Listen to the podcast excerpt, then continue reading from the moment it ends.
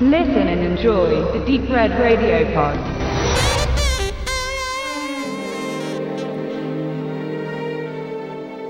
Herzlich willkommen, liebe Hörer, zu unserem Abschlusspodcast in Vorbereitung auf die Action Night. Und zwar ähm, die nachgeschobene Serie Lethal Weapon. Also ein Kind der 2010er Jahre, noch gar nicht so alt, ich glaube 2016, schlagt mich, wenn das jetzt falsch ist. Es hat immerhin bisher zu zwei Staffeln gereicht. Ich bin gar nicht so im Bilde, wie erfolgreich die gelaufen ist, ob da noch mehr nachkommt. Äh, man hat da natürlich andere Schauspieler nehmen müssen, hat da aber einen ganz famosen oder auch nicht famosen Kniff hinbekommen, zumindest wenn man äh, vertraut ist mit äh, der Original-Lieferweapon-Reihe und der Besetzung auch von Last Boy Scout und wie das zusammenhängt durch Autor Shane Black, nämlich man hat als Hauptdarsteller des Myrto ähm, den Damon Waynes ähm, engagieren können, der jetzt quasi wieder in einem Action-Buddy-Movie-Szenario eine der, einen der beiden Protagonisten spielt. Nur war er bei äh, Last Boy Scout noch der, naja, wildere Draufgänger, obwohl sie das ja beide waren, ist er jetzt hier der etwas ja, da war er der Rookie bei Der Rookie, der Neue. Jetzt ist er der erfahrene, alteingesessene im Dienst. Äh, ihr erinnert euch sicher noch so ein bisschen inhaltlich an die für Weapon. Müssen wir jetzt, denke ich mal, nicht unbedingt jetzt sogar im ganz großen Wiederkauen, der schon Richtung ähm, Pensionierung schielt. Äh, bisher sehr ähm, verlustfrei durch seine Karriere gegangen ist und jetzt natürlich den Partner, der sehr selbstzerstörerisch ist, mit Martin Riggs an die Seite gestellt bekommt gespielt von, jetzt muss ich gucken, weil das ist ein relativ unbeschriebenes Blatt, der Clayne Crawford, ein klassischer Serienschauspieler, der hier Martin Riggs gibt. Ähm, wir haben alle so ein bisschen mal reingeguckt äh, in die Serie. Es ist jetzt kein Anspruch auf Vollständigkeit. Wir besprechen die jetzt auch so ein bisschen oberflächlicher, weil wir sie jetzt eigentlich jetzt nicht so wirklich zum Lethal Weapon Franchise der Zugehörigkeit hm. zählen ja, wollen. Benedikt hat die erste Staffel ganz gesehen, Max und ich jetzt nicht so ganz. So die Hälfte, genau. Und äh, ich steig mal ein. Es sind viele, du hast es vorhin angesprochen, nette kleine Querverweise und es ist natürlich die Ursprungsgeschichte, die man so aufgreift, die Shane Black damals schon ersonnen hat.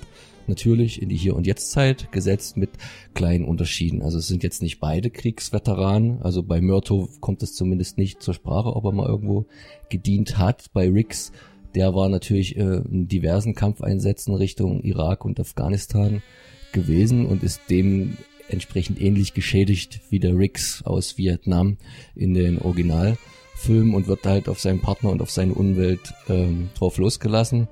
Wo die Serie einen großen Unterschied macht, ist letztendlich der Beginn.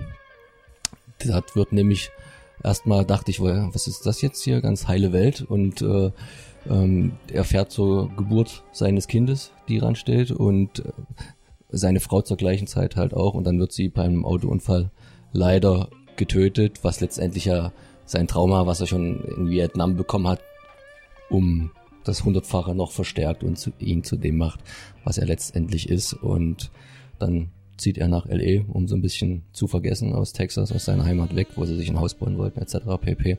Und fängt dort neu an, sehr zum Leidwesen seines zukünftigen Partners.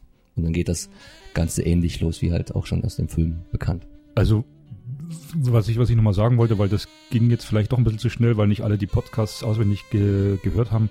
Also Damon Wayans ist ja der aus Last Boy Scout, 1991, der damals eben den Rookie spielte mit Bruce Willis. Die Drehbuchformel stammte bei Last Boy Scout beim Kinofilm genau wie beim ersten Lethal Weapon aus der Feder von Shane Black. Und so schließt sich hier der Kreis, dass man nach der langen Zeit Damon Wayans jetzt als den reiferen Murtaugh gewinnen konnte. Äh, was du gerade angesprochen hattest, das macht natürlich die Serie, dass sie auch vieles auserklärt, was vorher gar nicht so gezeigt oder so visualisiert werden musste, nämlich eben der Tod von Ricks Frau. Das macht man in der Serie jetzt erstmals, das gab es in den Filmen nicht. Da war Mel Gibson im ersten Teil gleich erstmal ein kaputter, verstörter, ja, Zwangswitwer, der sich dann am liebsten die Knarre ins Gesicht schiebt. Ähm, also ich muss sagen, ich habe es jetzt nicht ganz gesehen. Lethal Weapon, die Serie, das ist für mich nette Unterhaltung. Ja, jetzt nicht nett als kleiner Bruder von, hm, sondern ähm, das kann man ganz gut sehen, aber das erreicht definitiv nicht die Klasse der Kinofilmreihe. Das schon mal als vorzeitiges Fazit. Ja, Benedikt will gleich zum Hörer greifen, darf's auch gleich. Ähm, was ich cool finde, äh, ist Damon, Damon Wayans oder Wayans, wie man ausspricht. Also der spielt schon sehr charmant und der, der ist schon witzig. Also man merkt, dass die Serie mehr in Richtung erstmal Comedy geht. Sie ist nicht so düster, sie ist natürlich auch nicht so schroff und so brutal wie die Kinofilmreihe am Anfang. Das ist was, das kann man vielleicht so als 14-Jähriger ganz gut gucken. Ne? Da wird dann auch mal geschossen und es sterben ein paar. Naja, äh, also du hast da auch in meiner Folge die zwei Köpfe da rumliegen und das eine Mal, wo die eine Frau ziemlich hart mit einem Auto am Baum zermatscht wird. Also die ist oh. schon, die ist nicht unzeigefreudig und aber der, der Unterschied ist halt, dass man es damals im Mainstream-Kino eventuell noch nicht ganz so gewohnt war und man das jetzt so nebenbei so etwas wegguckt. Aber die, die, geht auch schon ähm, zur Sache. Ähm, was ich halt auch äh, spannend finde, das macht äh, die gleichen, den gleichen Zug, wie du sagst, dass man dem Zuschauer vielleicht nicht mehr ganz so viel zutraut, dass man das äh, demonstrativer zeigen muss, wie den Tod der Frau am Anfang, dass man jetzt nicht einfach sagen könnte, wie es im Film war, ja, der Myrto ist jetzt äh, tadellos durch seine Karriere gekommen. Das äh, verstärkt man jetzt auch, indem man sagt, ja, er ist tadellos durch seine Karriere gekommen und er musste erst noch ein drittes Mal Vater werden, um dann im Kreissaal einen Herzinfarkt zu erleiden, weswegen seine Frau jetzt natürlich auch ganz besonderes Angst um ihn hat. Die ist übrigens eine erfolgreiche Anwältin. War sie das im Original auch schon? Nee, war sie nicht. Im Original war sie die heimliche Romanschreiberin, was erst später rauskam. Aber da wurde ihr normaler Job nie konkretisiert, aber da war sie Hausfrau gewesen wahrscheinlich. Ja, ist egal, ne? Also man nimmt sich da viele kleine Freiheiten. Ähm, Anpassungen, so erklärt man zum Beispiel auch, dass sie hier in einer sehr reichen Gegend wohnen, die äh, wahrscheinlich eher unüblich ist für Schwarze, so muss man es sagen. Das wird auch. Das war aber auch, das, das war auch, in der Original-Kinoreihe so. Das hatte ich auch betont in, in einer der Reviews. Äh, und, und Benedikt nickt auch ganz heftig, dass das Murtaugh, also, also Danny Glover schon die schwarze Bevölkerung der USA äh, personifiziert oder stellvertretend, aber definitiv die gehobene Mittelschicht. Der kann sich ein Boot leisten, der hat einen Hobbyraum, also der, der hat richtig was im Tasch. Da ist ja eigentlich eher Ricks, die arme Sau, die irgendwo zum äh, ähm, ja, Wohnwagen am Strand äh, wohnt, ne? die keine feste Bleibe hat. Genau, aber er versucht immer halt äh, auch seine Wurzeln. Das gibt die eine Folge, die dann auch das Verhältnis zu seinem Sohn thematisiert, wo dann die beiden immer zum, zum Barbershop in der alten Hut gehen und dann der Sohn dann auch fragt, Vater, warum fahren wir mal hier einmal durch die durch die Stadt, wir könnten ja auch äh, bei uns gehen und sagt dann, nee, das ist halt wichtig, um, um, um die Basis ähm, zu bewahren. Und, und das sind dann auch, wo man gerade den Sohn äh, zum Thema hat, diese kleinen Querverweise, die die Serie auch immer zu den Filmen hat es gibt so einzelne Minimalmotive, die immer so ganz leicht wieder, wieder aufgegriffen werden. Es gibt eine Folge, wo halt auch wieder zum Beispiel der Sohn an jemanden gerät, einen ehemaligen Kumpel, der dann wieder in ein gewisses Verbrechen verstrickt wird. Man erinnert sich dabei halt auch an, an die Filme, wo das ja dann noch viel tragischer letztendlich ausgeht. Ähm, oder es gibt eine Szene, wo Riggs jemanden, der Selbstmordgedanken hegt, von einem Dach rettet wieder mal mit einem Sprung, diesmal halt nicht in ein Luftkissen, sondern noch etwas unrealistischer direkt in das Fenster des gegenüberliegenden Häuserblocks. Kann man sich jetzt streiten, ob das physikalisch möglich ist, dass man das so relativ unbeschadet übersteht. Es gibt auch immer so ein paar rückwirkende Szenen auf, auf, auf Rick seine Nacktheit, obwohl man dann wieder sieht, dass heutzutage viel mehr an Konsequenz fehlt, weil während man in den Filmen noch ähm, seinen blanken Arsch sieht, glaube ich, direkt im ersten wacht er jetzt hier in der Serie ab und zu mal äh, besoffen am Strand auf, ist aber da sehr schön bedeckt von von Seetang und so. Also ich meine, es ist natürlich Fernsehen und da merkt man das natürlich auch damals noch ein bisschen mehr, scheinbar selbst in den schon etwas verklemmteren 80er Jahren ähm, möglich war, als es heute im Fernsehen so ist. Das sind so kleine Punkte, die dann dem Eingeweihten auffallen. Gerade der erste Kinofilm, wo am Anfang auch die nackte Frau gezeigt wird, das gab es in anderen Teilen auch nicht genau, mehr. also da hat Richard Donner das Mädel ja auch barbusig äh, vom Balkon fallen lassen oder sich stürzen lassen und das hat er dann alles der Familienfreundlichkeit opfern ein bisschen weggelassen, um ein breiteres Publikum anzusprechen. Und das geht natürlich heutzutage im Fernsehen nicht. Ich weiß jetzt gar nicht, es sind 45 Minuten Folgen, also ist es ähm, Bezahlfernsehen, was ja dann auf eine Stunde mit Werbung aufgesteckt wird da geht es natürlich nicht um breit ähm, zu sein. Genau, jetzt wollte Benedikt direkt Kontra geben, wie sehr äh, Damon Waynes in der Rolle nämlich nicht mag. Ich, genau, ich wollte bloß noch sagen, äh, bei äh, Damon, Damon Wayans oder äh, der, der, der altert nicht. Also das muss man mal sagen, äh, Danny Glover war im Lethal Weapon 4, war der 52, der hat angefangen mit 41. 41, sah da schon aus oder sollte da schon 55 sein und Damon Wayans ist jetzt äh, 57 oder hat angefangen mit 55. Also ich habe auch zu meiner Frau gesagt, rat mal, wie alt er ist. Die gesagt, na, der ist hier so 45 wird er sein. Das ist krass, wie, wie jung geblieben danach aussieht. So, jetzt bist du dran. Dafür ist der Riggs-Darsteller Clint Crawford schon, glaube ich, 36, 37, 38 während den Seriendreh. Wohingegen der ähm, Mel Gibson wesentlich jünger war als äh, Riggs, den er dargestellt hat, bis er dann irgendwann viel älter war im vierten Teil, wie du so schön angesprochen hast, wegen seiner wilden 90er Jahre Eskapaden. So, jetzt gibt's erstmal Pfeffer. Erstens sind es sind 42 Minuten Episoden, nicht 45 und das Wort, was denn hier einfällt, war Scheiße für uns. So, ähm, es ist folgendermaßen. Prinzipiell ist es so, dass eben äh, die, der Lethal Weapon Seriennachzug äh, eben schon als ähm, Fall der Woche gestaltet ist. Es gibt halt Kriminalfälle zu lösen, die innerhalb von diesen 42 Minuten gelöst werden. Es gibt wenig übergreifende Motive, was zum Ende hin verstärkt wird. Ich finde es ganz interessant, weil ich weiß ja mehr als ihr wie zum Beispiel gewisse Sachen sich verändern. Zum Beispiel auch der Tod von Ricks Frau wird zum Ende einen anderen, einen anderen äh, Sichtfeld erscheinen und äh, die Storyline, denke ich, für die zweite Staffel bestimmen.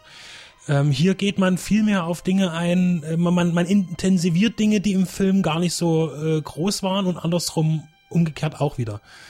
Was ich zum Beispiel ein bisschen schwierig finde, ist, dass dieser exzessive Alkoholismus von Martin Riggs, der eigentlich in dem Film nie eine Rolle gespielt hat, man hat ihn eigentlich, man, der trinkt mal ein Bier das, oder Das so. kann ich dir erklären, weil er heutzutage nicht mehr rauchen darf. Musst du ihm ein anderes Laster, was noch irgendwie ja, aber einigermaßen äh, er raucht aber auch. Äh, in, in der Serie, ist. man sieht ihn auch mal rauchen. Also jetzt natürlich nicht aller fünf Minuten oder in jeder Folge, aber das gibt's. Und er kifft sogar. Ja, also er, Im ersten Kinofilm säuft äh, Martin Riggs noch und dann ging das äh, los, dass das äh, mit dem Rauchen, das mit den Hundekeksen, also der erste Film, Ja. so. aber trotzdem ist es sehr viel intensiver. Also es ist wirklich auffallend krass. Also er ist ja wirklich nur am Saufen. Er kommt zum Abendessen zu den Myrtos nach Hause und stellt erstmal äh, zwei Flaschen Schnaps auf den Tisch in einer Episode und sagt, ja, ich esse jetzt mit euch hier und dann zieht er sich den Scheiß rein. Äh, das ist halt alles ziemlich krass gemacht, noch ein bisschen krasser dargestellt. Im Gegensatz dazu finde ich eigentlich den, den Roger Murto, der ja auch im ersten Teil so ein bisschen der Spießer ist eigentlich, ne? Wie gesagt, feines Wohnviertel, äh, was er eigentlich auch schon im Film hatte. Also vorstadtmäßig, sag ich mal. Äh, den finde ich teilweise ein bisschen zu, zu albern. Eigentlich, weil Roger Murto hat eigentlich nie einen Witz gemacht in den Filmen und das ist hier anders. Aber Damon Wayans ist ja auch ein erfahrener Sitcom-Schauspieler. Er hat eine eigene Sitcom gehabt, What's Up Dad, äh, ist äh, ich weiß nicht wie lange, aber sehr lange gelaufen, war wohl sehr erfolgreich. Das hat er eben gemacht zwischen seiner Kino-Schauspielkarriere äh, und dem, was jetzt kommt. Ähm, und da, damit war er sehr erfolgreich und das merkt man hier auch, dass er davon sehr viel schöpft, von dieser Erfahrung in der Sitcom. Ähm, was du schon sagtest, äh, mit den Versatzstücken aus den Filmen, handlungstechnisch gibt es auch immer wieder Vermerke bei bestimmten Stunts. Es gibt auch irgendwann wieder die Nagelpistole, die im zweiten Teil zum im zweiten Kinofilm zum Einsatz kommt, wird es geben. Myrto ist auch mal wieder in irgendeiner Sprengfalle gefangen, ne? Und also auch wieder. Es gibt immer wieder Szenarien, auch ein Folterszenario, äh, genauso wie auch im ersten Teil mit Elektroschocks gefoltert wird. Mel Gibson wird auch Damon Wayans einer solchen ähnlichen Foltermethode dann eben der andere. Wobei jetzt, zum Opfer jetzt fallen. natürlich wieder sein äh, Herzschrittmacher zum Tragen kommt, dass das für ihn eine, eine ganz besonders große Natürlich, Gefahr das ist- darstellt. Ne? Diese genau. Überdramatisierung des eigentlichen äh, Vorgangs schon. Es gibt auch bestimmte Verbrechen äh, in, der in der Serie, die auch mit den Filmen übereinstimmen teilweise. Also ich finde, man, das ist eigentlich eine ganz gute Idee, dass man sagt, wir haben hier eine Serie, das sind 18 Folgen und wir teilen so ein bisschen aus den ersten beiden Filmen vielleicht so Ideen und Versatzstücke teilen wir eben auf. Oder eben aus, aus dem dritten Teil, wie du sagst, mit dieser Gangmitgliedschaft von dem, also nicht Gangmitglied, diese, diese Verbindung äh, ist ja auch im dritten Teil das große Thema gewesen. Äh, am Anfang war ich sehr enttäuscht, was die Effekte anging. Man haut natürlich in der ersten Folge einen raus, da macht man geile Autostunts und so weiter. Und dann hatte man wirklich ganz schlecht eingefühlte Mündungsfeuer wieder gehabt bei Schießereien. Da bessert sich die Serie aber irgendwie im Fortlauf und das wird tatsächlich viel besser. Man arbeitet auch später mit viel besseren Effekten und es gibt auch mehr Großraum-Action. Das heißt, hier werden, werden wirklich auch dann Autos äh, durch die Luft geschleudert und man, man hat sich dort schon Die sechste Folge war das, wo die, glaube ich, eine gute Verfolgungsjagd haben. Da haben sie einige mit drin. Was, also die, die, da haben sie wirklich sich ein bisschen Mühe gegeben. Also nicht nur ein bisschen, sondern wirklich Mühe gegeben. Da hat man auch, es gibt auch schlechte CGI-Explosionen, aber sie haben auch viel Realpyro drin, auch in dem Größen, in der Größenordnung einer Explosion. Was ganz witzig ist, ich glaube, das ist eher als Running Gag zu verstehen. Das ist immer der Knaller. In jeder, ich würde, naja, in, in jeder anderthalbten Folge, sag ich mal so, gefühlt, ja. In jeder zweieinhalbten eigentlich dann. Äh, aber mindestens von den 18 in, in, in 10 oder 11 Episoden gibt es immer eine zu Fuß Verfolgungsjagd. Und das, irgendwann ist es auch immer in drei Episoden hintereinander und immer, oh, äh, sie sind von der Polizei, lässt alles fallen und flitzt weg und die rennen erstmal fünf Minuten hinterher. Das könnte natürlich langweilig sein, funktioniert aber ganz gut, weil es immer anders ist. Ja, also das ist zum Beispiel was, was mir auch gut gefallen hat. Also prinzipiell äh, fällt es mir schwer, das zuzulassen, so eine Serie, weil einfach Lethal Weapon ist einfach irgendwie schon als Filmserie, naja, ein Heiligtum ist immer schnell gesagt, aber es ist einfach, ja, es ist einfach es ist da, man, man ist damit nicht groß geworden. Ich habe das ja auch erst, ich habe ja nie einen Film im Kino gesehen, aber zu Hause, das ist schon ziemlich geil. Und eine Serie kann dann viel kaputt machen. Ich finde von bestimmten Thematiken her, ich finde auch Martin Riggs und Roger Murdo sind einfach ganz anders, was auch in Ordnung ist, weil es sind nicht die Filme, es ist die Serie, es ist eine Neuinterpretation und da darf das auch anders sein und einem gefällt's oder eben nicht. Ganz einfach. Ich hatte auch so Und- Ja, äh, jetzt, äh, nee, äh, jedenfalls ist es so, dass die Serie eben anders ist als die Filme, was eben auch in Ordnung ist. Mir gefallen bestimmte Sachen nicht an Myrte und Riggs, aber so ist es eben. Und ich finde aber, dass die Serie sich im, im Fortlauf bessert. Und äh, was ärgerlich ist halt, dass die diese Fälle, die gelöst werden, immer relativ egal sind. Die sind so, hm, das sind so, ja, das ist halt nichts Tolles. Es ist halt wirklich wie, wir, ich, wir hatten schon mal gesagt, eigentlich ist das Ganze wie Cobra 11. Das, das fand ich so überraschend, dass man äh, ein Konzept nimmt, was ja eigentlich ausgestorben zu sein scheint in der Serie und man nicht einen Handlungsbogen über mehrere Staffeln strickt, sondern wirklich halt der Kriminalfall des Tages und wie du sagst, dass sich das dann erst später, vielleicht wollte man es aber auch so machen, dass man erstmal einführt mit so einer Staffel Einzelfälle, um dann langsam so die, den Bogen zu spannen. Ähm, du hast recht, manche Fälle sind interessanter, manche weniger. Ich fand den einen sehr spannend, weil der so vollkommen abwich vom Schema, wo er Riggs auf gleich, quasi einen Gleichgesellten trifft. So einen, der auch äh, mit einem gewissen Knall aus der Army rauskommt und sich eigentlich nur rächen will für so ein gewisses Testprogramm und aus eigentlich aus guten Ansätzen böse Sachen macht, also heiligen die Mittel den Zweck und ähm, das geht am Ende auch ähm, ganz äh, spannend aus. Also da hat man sich schon auch was einfallen lassen in der Welt der Serien, wo man eigentlich immer vermuten könnte, wann gehen denn den Leuten mal langsam die Ideen aus. Ich möchte noch was sagen zu einem der Executive Producers, und zwar ist hier McG am Start. Ich weiß gar nicht gleich, wie der komplett ausgesprochen wird. Ein Mann, der oft äh, sehr negativ aufgefallen ist im Filmgeschäft. Ähm, man, ich glaube, der hat die, die drei Engel für Charlie äh, Filme gemacht fürs Kino, wo dann äh, tierisch Action am Start ist mit die Miezen dort und äh, dann natürlich meiner Meinung nach Terminator verzapft hat in Salvation. Äh, ganz schwieriges Thema. Ähm, der ist da Executive Producer und m, ja gut, der Name steht halt da, äh, aber macht jetzt der Serie nichts irgendwie aus. Und ich bilde mir ein, jetzt müsste ich halb lügen, es ist ein, eine Rätselaufgabe für alle, die zuhören, äh, dass auch in der Pilotfolge ähm, Shane Black als Storygeber beteiligt war. Ähm, und also nicht nur als Character äh, Creator, sondern eben auch als Storygeber. Weil dort eben die Wandlung ist, dass eben äh, zum Beispiel Myrtle dann eben diese Operation hatte und so weiter. Schlussendlich sage ich jetzt nach all diesen Eindrücken, dass ich die Serie nicht verteufeln kann, weil sie nicht grundlegend schlecht ist. Sie kratzt ein bisschen an meiner, an, an meinem Stolz äh, für meine Liebschaft für die Originalreihe. Aber wenn mir die zweite Staffel in die Finger kommen sollte, gerade weil sie auch mit dem Cliffhanger endet, würde ich sicherlich auf diese nicht, nicht zugreifen. Also mich, ich würde das schon weiter verfolgen. Geht mir ganz ähnlich. Außerdem spielt noch äh, sexy Jordana Brewster mit, die damals schon im Kino war bei The Faculty als Und ihr dürft nochmal Leo Getz sehen und entscheiden, ob die Rolle gut geworden ist oder nicht. Das klingt jetzt schon so nach Ende. Ich wollte euch noch ein bisschen was sagen. Ja, sag noch mal Äh, was. Das war jetzt das mal- Ende vom ersten Teil. Ich habe mal eine Frage. Die Trish Murtaugh ist die Frau vom Roger. Wird die äh, nach der Hälfte der ersten Staffel, wird die dann noch ein bisschen, sag ich mal, von ihrer Rolle, von der Bedeutung gewichtiger, weil so, so, so charmant die aussieht und es tut mir leid, ich, die, die, die ist als ganz, als Augenfutter, das ist dieses ganz respektlos als Augenfutter inszeniert. Du siehst die jedes Mal schick in ihrem Kostüm, wenn sie gleich zur Arbeit, ne, schönes Dekolleté, hübsches Gesicht, halt eine reife Frau, ne, so, so Anfang 40, aber trotzdem, das ist, das, das war für mich ba banal. Wird Die- das noch besser? Die Frau wird noch wesentlich mehr zu sagen haben. Äh, Sie wird auch einmal mit, den, mit ihnen zusammenarbeiten müssen. Sie Okay. als Anwältin, sie, die anderen als Ermittler. Sie wird, es wird einen, äh, einen Wechsel ihrer Lebensumstände geben, äh, beruflich, was nochmal ein Thema werden wird, denke ich auch weiterreichend für die, für die nächste Staffel, weil sie in einem großen Unternehmen auftritt. Also sie wird schon noch eingefügt.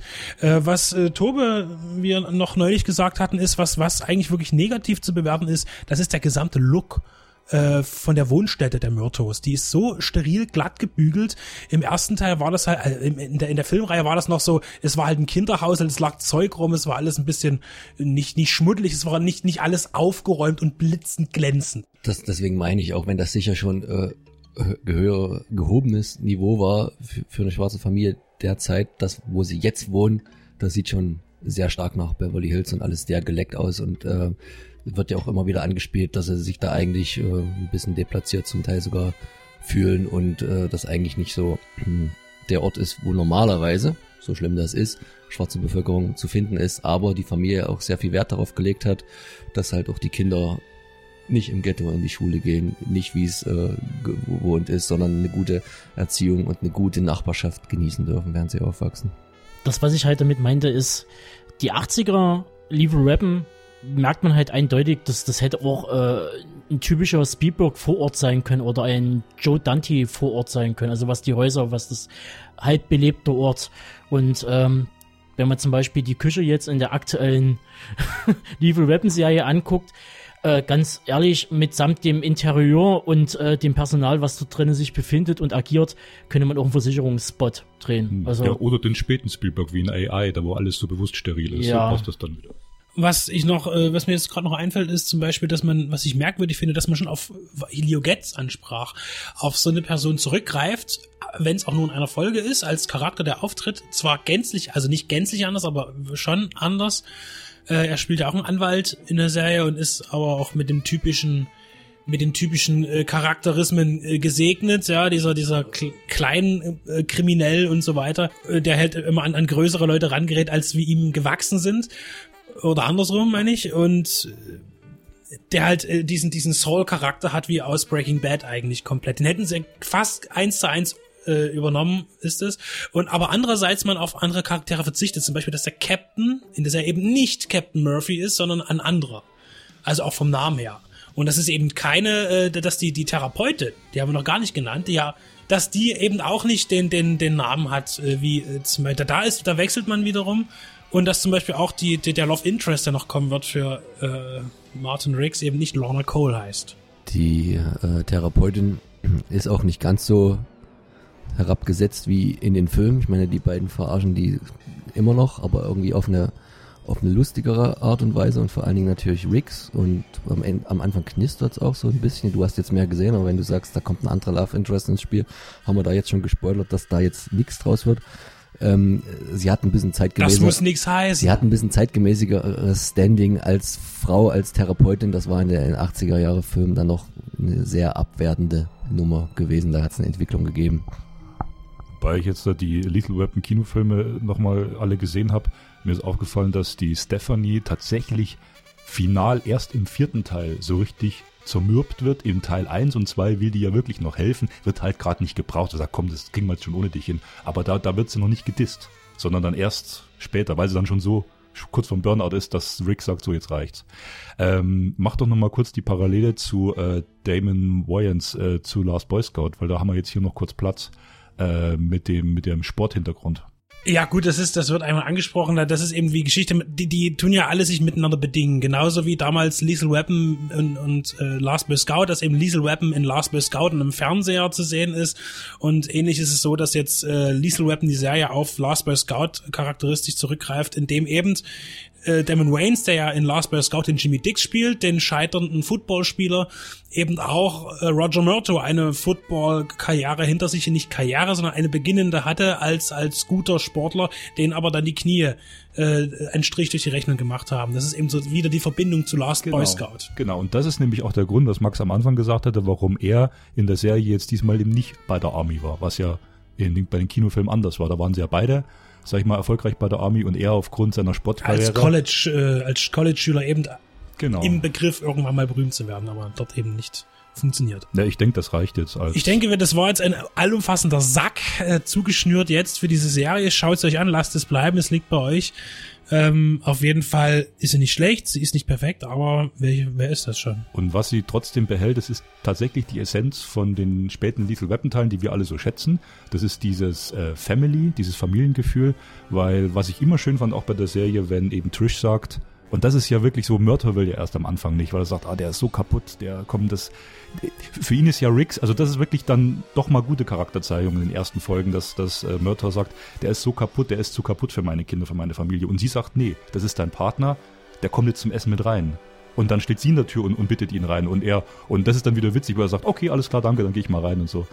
Also er wird gleich von Anfang an so zur Familie hinzugezogen, auch wenn es immer wieder knistert und, und Knatsch gibt. Ja. Aber nicht so sehr wie eine Filmreihe wäre meine Meinung, aber das wäre jetzt schon mal ein eigener Podcast, deswegen schließen wir das jetzt vielleicht an anderer Stelle nochmal. Und deshalb Lethal Weapon Serie anschauen oder nicht.